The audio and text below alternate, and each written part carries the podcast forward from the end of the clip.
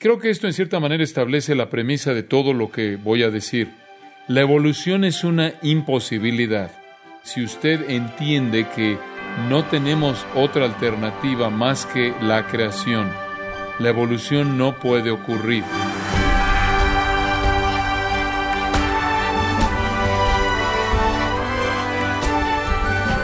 Bienvenido a su programa Gracias a vosotros con el pastor John MacArthur. ¿Sabe usted cuál es el destino final del mundo? ¿Acaso es necesario que preservemos al mundo para que nunca se acabe?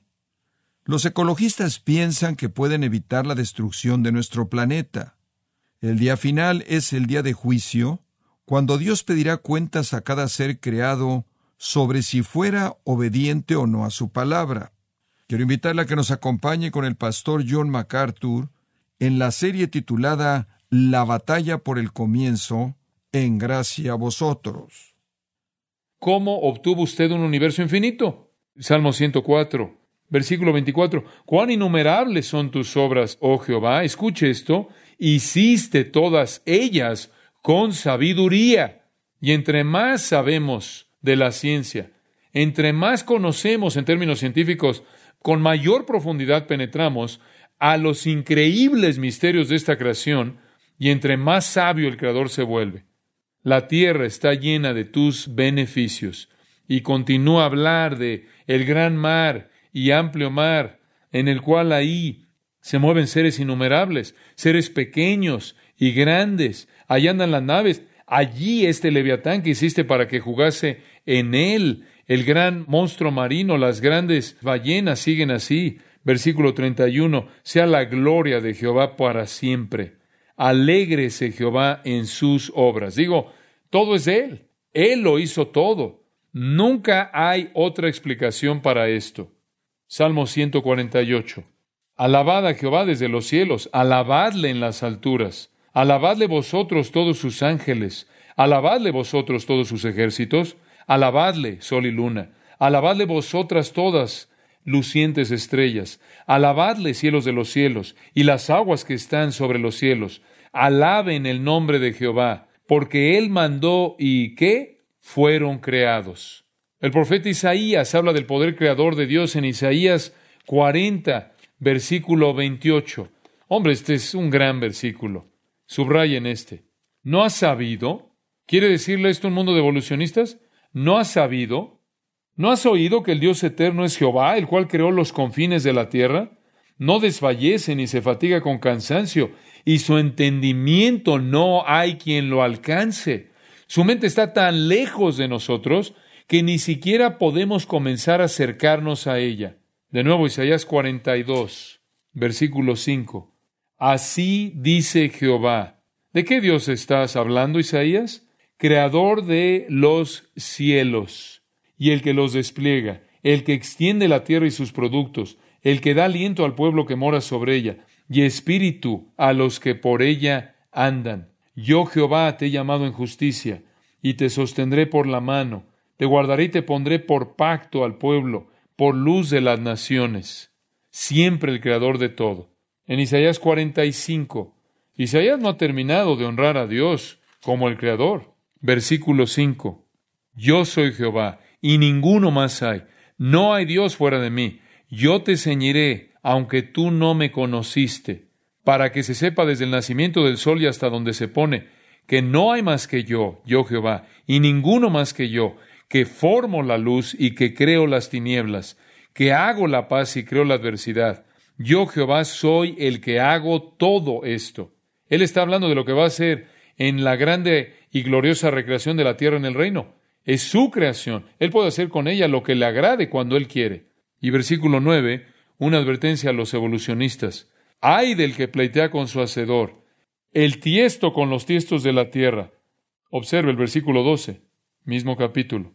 Yo hice la tierra y creé sobre ella al hombre. Yo mis manos extendieron los cielos y a todo su ejército mandé. Observe el versículo 18.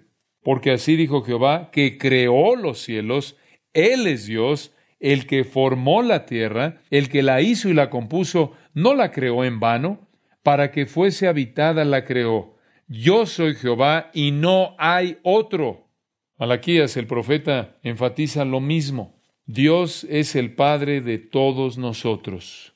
Malaquías 2.10. ¿No tenemos todos un mismo Padre? ¿No nos ha creado un mismo Dios? El hombre no es el fin de una cadena de evolución, Él es la creación directa de Dios como lo es todo lo demás. Marcos 10, versículo 6. Pero al principio de la creación, Jesús está hablando, varón y hembra los hizo Dios. Dios creó al hombre, Él no solo evolucionó. En Marcos capítulo 13, versículo 19, este énfasis es amartillado y no les estoy dando todas las escrituras. Marcos 13, 19. Porque aquellos días serán de tribulación cual nunca ha habido desde el principio de la creación que Dios creó hasta este tiempo ni la habrá. La creación que Dios creó una y otra y otra vez, este énfasis se hace en las Escrituras. Lo vimos en los profetas del Antiguo Testamento y se los mostré ahí en el Evangelio de Marcos. Lo tienen en las epístolas. Efesios 3, 9. Dios que creó todas las cosas. El apóstol Pedro, junto con Pablo, hace el mismo énfasis. Primera de Pedro 4, 19. De modo que, primera de Pedro 4, 19, los que padecen según la voluntad de Dios, encomienden sus almas al fiel Creador. Dios es nuestro fiel Creador. Y después, claro, quiero que pasen Apocalipsis, porque aquí es en donde en cierta manera todo se resume. Apocalipsis capítulo 4, y vayamos al cielo para ver qué es lo que el cielo piensa acerca de la evolución. Versículo 11. Señor, digno eres de recibir la gloria y la honra y el poder. ¿Por qué? Porque tú creaste todas las cosas y por tu voluntad existen y fueron creadas. Capítulo 5 se hace el mismo énfasis. Dios, el gran Dios soberano, el creador, suya es la gloria, suyo es el poder, suyo es el dominio. Él es el que compró de Dios a hombres con su sangre de toda tribu y lengua y pueblo y nación, y todo el cielo comienza a irrumpir con alabanza a Dios, al que está sentado en el trono y al Cordero, sea el poder, las riquezas, la sabiduría, la fortaleza, la honra, la gloria y la alabanza. Y allí en el versículo 13, y a todo lo creado que está en el cielo. Y ahí está todo. No son cosas que evolucionaron, solo son cosas creadas. No dice toda cosa creada y todas las cosas que mutaron. No, sino dice, y a todo lo creado que esté en el cielo y sobre la tierra y debajo de la tierra y en el mar, y a todas las cosas que en ellos hay. Esta es la redención de todo el universo creado. Pero vayan a Apocalipsis capítulo 10. Este es un capítulo fabuloso. Un ángel fuerte desciende del cielo, pero el ángel, este gran ángel fuerte que desciende, tiene un pequeño libro, el cual representa el libro que describe el juicio de Dios. Y el ángel, versículo 5, el ángel que vi en pie sobre el mar y sobre la tierra levantó su mano al cielo. Juan ve, lo ve ahí de pie en el mar y en la tierra, indicando que el juicio de Dios va a caer sobre el mar y la tierra, como Apocalipsis lo señala, y el ángel jura por Dios e identifica a Dios. Versículo 6, y juró por el que vive por los siglos de los siglos. Y procede a identificar a Dios con esta declaración que creó el cielo y las cosas que están en él, y la tierra y las cosas que están en ella, y el mar y las cosas que están en él. Absolutamente claro. Ahora, finalmente, conforme avanzamos a lo largo de las Escrituras, Apocalipsis 14. Ustedes saben, cuando la tribulación venga, el tiempo de tribulación venga y, los juicios terribles, terribles vengan, volando, descendiendo del trono de Dios, puede ver la máquina de la guerra desarrollándose ahí en Apocalipsis 4 y 5 y la máquina de la guerra en el cielo comienza ahí a prepararse. Son términos similares a lo que vemos en Ezequiel capítulo 1, conforme la máquina de guerra de Dios que se movió en el pasado se va otra vez a activar para traer juicio en el futuro. Pero durante el tiempo en el que Dios derrama juicio, ese periodo de siete años particularmente en los últimos tres y medio años, al mismo tiempo el Evangelio va a ser predicado. Y va a ser predicado por dos testigos mencionados en el capítulo 11. y también va a ser predicado por los 144 mil judíos mencionados en el capítulo 7 más adelante también. Pero también hay otro gran predicador que se identifica en el capítulo 14 de Apocalipsis, versículo 6. Vi volar por en medio del cielo a otro ángel. ¿Ha visto usted mensajes cuando está quizás en el juego de fútbol que son jalados por ese pequeño avión que vuelan y que tenían ahí esa, ese anuncio? Y ha visto mensajes que también son colocados quizás al lado de un dirigible. Bueno, esa es la idea, pero no exactamente. Tiene aquí usted a un ángel que está volando a la mitad del cielo y él tiene el Evangelio eterno para predicarle a aquellos que viven en la tierra, los moradores de la tierra, y a toda nación, tribu, lengua y pueblo. Esto es bastante emocionante. Si quiere conocer el Evangelio, simplemente mire hacia arriba. Y esto es lo que el ángel predica. Aquí está el Evangelio eterno. Este es el mismo mensaje que siempre ha sido predicado. Nunca ha cambiado. Temed a Dios y dadle gloria. Amados, ese es el mensaje. Temed a Dios y dadle gloria, porque la hora de su juicio ha llegado, y adorad a aquel que ¿qué? que hizo el cielo y la tierra, el mar y las fuentes de las aguas.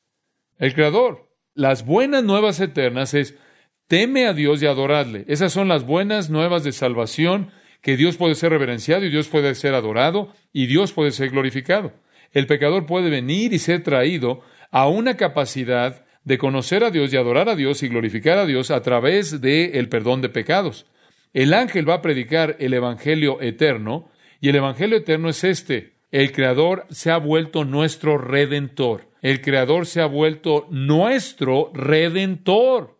El mismo Dios que creó en el final va a estar trayendo juicio en anticipación o en adelanto de su recreación. Esta es la identificación constante de las escrituras de que el Creador es el Redentor, que el Redentor no es ningún otro que el Creador que creó absolutamente todo. No puedo dejar fuera Nemías porque lo resume. Nemías capítulo 9, versículo 5. Todos estos levitas se reúnen y dicen, levantaos Bendecid a Jehová vuestro Dios desde la eternidad hasta la eternidad. Y bendigas el nombre tuyo glorioso y alto sobre toda bendición y alabanza. Escuche esto, aquí está la alabanza. Tú solo eres Jehová. Tú hiciste los cielos y los cielos de los cielos, con todo su ejército, la tierra y todo lo que está en ella, los mares y todo lo que hay en ellos y tú vivificas todas estas cosas, y los ejércitos de los cielos te adoran. Tú eres, oh Jehová. Así es siempre en las Escrituras, siempre. A Dios se le da crédito total y gloria total por la creación. ¿Cómo lo hizo? Salmo 33. Por la palabra de Jehová fueron hechos los cielos, y por el aliento y el ejército de ellos por el aliento de su boca. Él simplemente habló, versículo 9, y fue hecho. Él mandó, y existió. Salmo 33. Hay dos grandes pasajes en el libro de los Hechos en los cuales Pablo presenta esto de manera abundantemente clara. En Hechos capítulo 14, Hechos 14, Pablo y Bernabé están predicando en el ambiente pagano en Listra, en donde la gente adoraba a los dioses típicos del día. Y le dicen a la gente en Hechos 14, 15, nosotros también somos hombres semejantes a vosotros, que os anunciamos que de estas vanidades os convirtáis al Dios vivo. ¿Qué Dios? El Dios que hizo el cielo y la tierra, el mar y todo lo que en ellos hay. Fue en el Areópago, en Hechos 17, en donde Pablo se encontró con los filósofos. Ellos habían establecido un altar al Dios desconocido, solo en caso de que hubieran dejado a alguien fuera de su panteón de deidades. Y entonces él les dice, Permítanme hablarles del Dios que ustedes no conocen. Les voy a contar de Él, les voy a hablar de Él. Versículo 24. El Dios, Él es el Dios que hizo el mundo y todas las cosas que en Él hay. Ese es. Él es el Dios que hizo el mundo y todas las cosas que en Él hay. ¿Sabe? Esta no es una declaración oscura, ¿o sí? Cada vez que usted llega a estos pasajes, es amplio y es exclusivo de cualquier proceso evolucionario. Dios creó todo y todo lo que existe. Dios creó. Las escrituras de manera repetida identifican a Dios como el creador. Ahora, con todo eso en su mente, regresemos a Génesis 1.1. Allí encontramos esta declaración simple. En el principio creó Dios los cielos y la tierra. Mire, o cree usted eso o no lo cree. Dada esa declaración y la multiplicidad de otras declaraciones que le acabo de leer, si usted no cree esto, entonces tiene muchas otras cosas en la Biblia que no cree. ¿Y sabe usted algo? Realmente me cansa oír a los críticos que atacan la Biblia. Leí un artículo absolutamente ridículo en una revista acerca del apóstol Pablo que representaba de manera totalmente equivocada la palabra de Dios, lo representó de manera totalmente equivocada a él, en donde las teorías necias de los hombres que niegan a Cristo y, y a Dios fueron presentadas. Y hacen lo mismo con el libro de Génesis. En todo esto se presentan a sí mismos como eruditos religiosos. Y dicen, y cito, es algo muy bien conocido que, la, que, el relato de la creación de Génesis necesita no ser tomado como historia literal, sino que es algún tipo de poesía hebrea que es alegórica. Fin de la cita. Bueno, si eso es verdad, entonces va a tener usted que alegorizar todos los demás pasajes que acabamos de leer. Pero así es como lo ven los eruditos. Bueno, no tomamos esto como historia literal, que Dios creó en seis días literales. Esto es poesía hebrea. Douglas Kelly, quien ha escrito un libro absolutamente fenomenal, con el cual voy a estar endeudado de manera continua en esta serie, llamado Creación o Cambio, dice lo siguiente, y cito, Muchos intérpretes bíblicos han tratado de evitar el conflicto obvio que existe entre una lectura directa y clara del texto de Génesis y teorías naturalistas que se oponen acerca de los orígenes. Y lo han hecho al sugerir que Génesis capítulos 1 al 11, y especialmente los primeros tres capítulos, son escritos poéticos en lugar de que sea historia cronológica. Esta posición es sorprendentemente común entre personas que generalmente dicen creer en la autoridad de las escrituras. Fin de la cita. Bastante sorprendente. El gran erudito de Westminster Seminary, ahí en Filadelfia, realmente aprendí mucho de él a partir de sus escritos cuando era alumno. Edward Young, una autoridad francamente en el área de el hebreo y, y lenguajes cognados, lenguajes de la misma familia, responde a estas declaraciones de que Génesis capítulos 1 al 3 es poesía en lugar de que sea historia seria. Edward Young habló de la pregunta en su escrito, en su obra, ¿acaso es Génesis poesía o mito? Y esto es lo que dijo, y cito, para escapar de las declaraciones claras de Génesis, algunos evangélicos están diciendo que los primeros capítulos de Génesis son poesía o mito, por lo cual quieren decir que no deben ser tomados como relatos directos claros y que aceptar una posición así quita las dificultades. El adoptar tal posición, dicen ellos, quita todo problema con la ciencia moderna. Fin de la cita. Y después Young dice esto, y cito, Génesis no es poesía.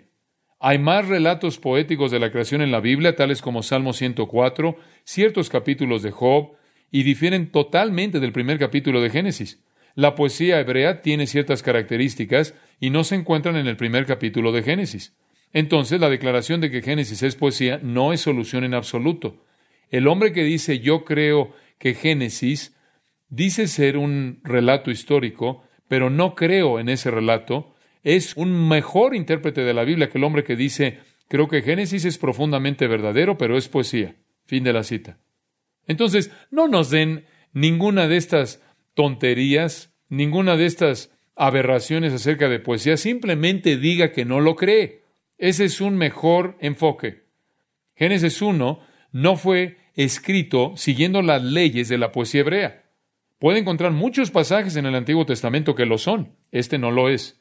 No hay usos de los tipos tradicionales típicos de paralelismo que ocurren en la poesía hebrea. Y Douglas Kelly dice, y cito, ninguna cantidad de esfuerzos exegéticos puede encontrar el menor indicio de poesía en Génesis capítulos 1 al 11 en los libros del Nuevo Testamento. Si fuera poesía, esperaríamos que los escritores del Nuevo Testamento asumieran que era poesía y lo trataran como poesía. Pero cuando usted lee a los escritores del Nuevo Testamento haciendo comentarios acerca de Génesis, es obvio que lo toman como historia. Fin de la cita. Henry Morris resume el uso del Nuevo Testamento del Antiguo de esta manera y cita, El Nuevo Testamento es aún más dependiente de Génesis que el Antiguo. Hay por lo menos 165 pasajes en Génesis que son citados de manera directa o indirecta en el Nuevo Testamento, por lo menos a los que se hace referencia. A muchos de ellos se hace referencia más de una vez, de tal manera que hay por lo menos 200 citas o referencias a Génesis en el Nuevo Testamento.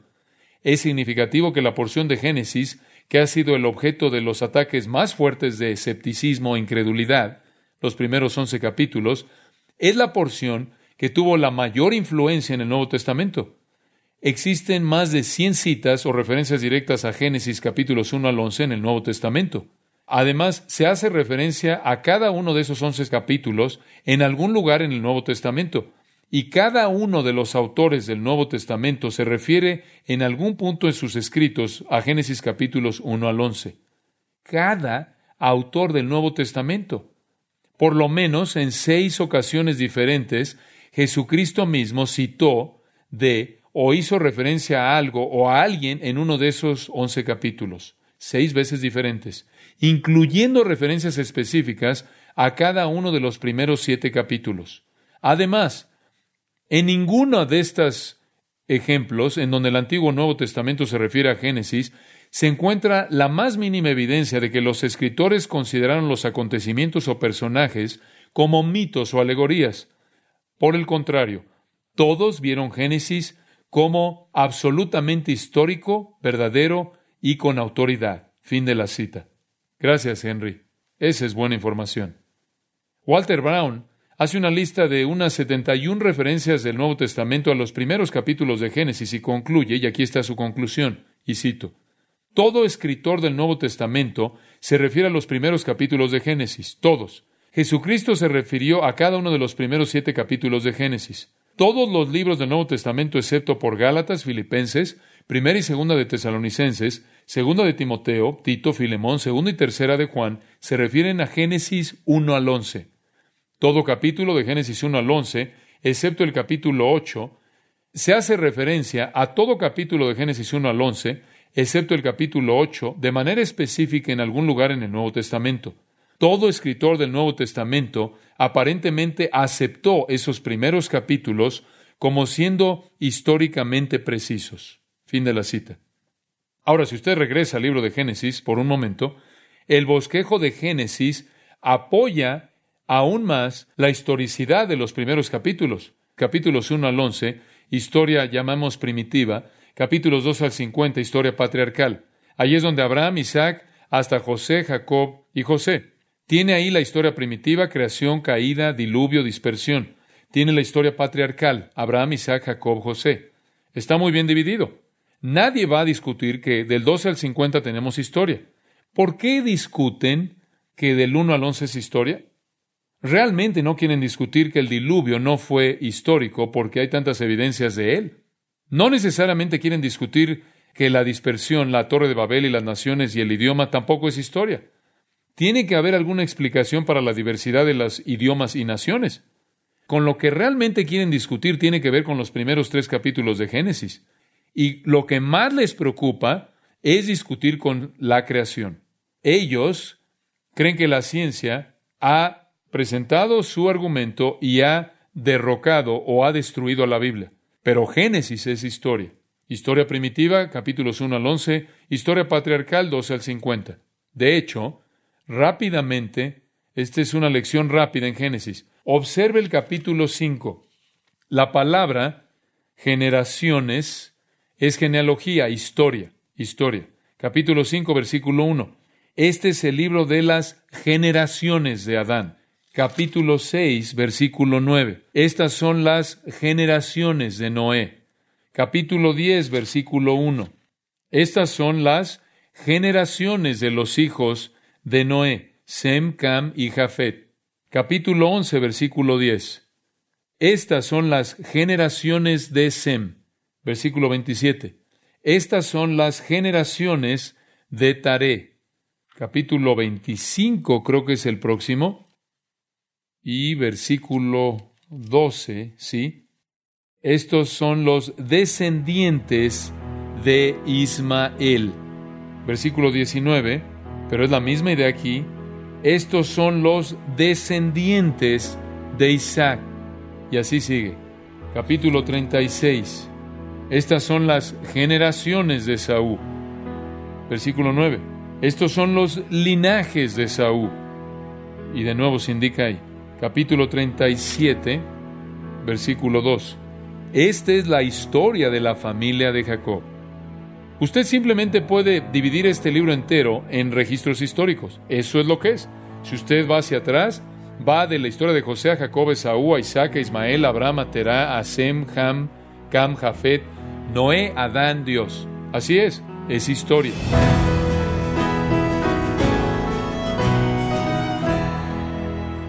Así como somos capaces de entender que el relato que hay en Génesis es un registro detallado de la historia de Israel desde su inicio, del mismo modo podemos ver cómo es que la Biblia describe la historia detallada del universo, y este va desde el comienzo hasta su culminación. Ha sido el pastor John MacArthur en la serie titulada La batalla por el comienzo, en gracia a vosotros. Estimado oyente, quiero recordarle que el pastor John MacArthur ha escrito el libro La batalla por el comienzo, que habla de la creación en donde detalla mucha de la información acerca de este tema. Puede obtenerlo en gracia.org o en su librería cristiana más cercana, el libro La batalla por el comienzo. También quiero recordarle que puede descargar en audio transcripción los sermones de esta serie La batalla por el comienzo, así como todos aquellos que he escuchado en días, semanas o meses anteriores, en gracia.org.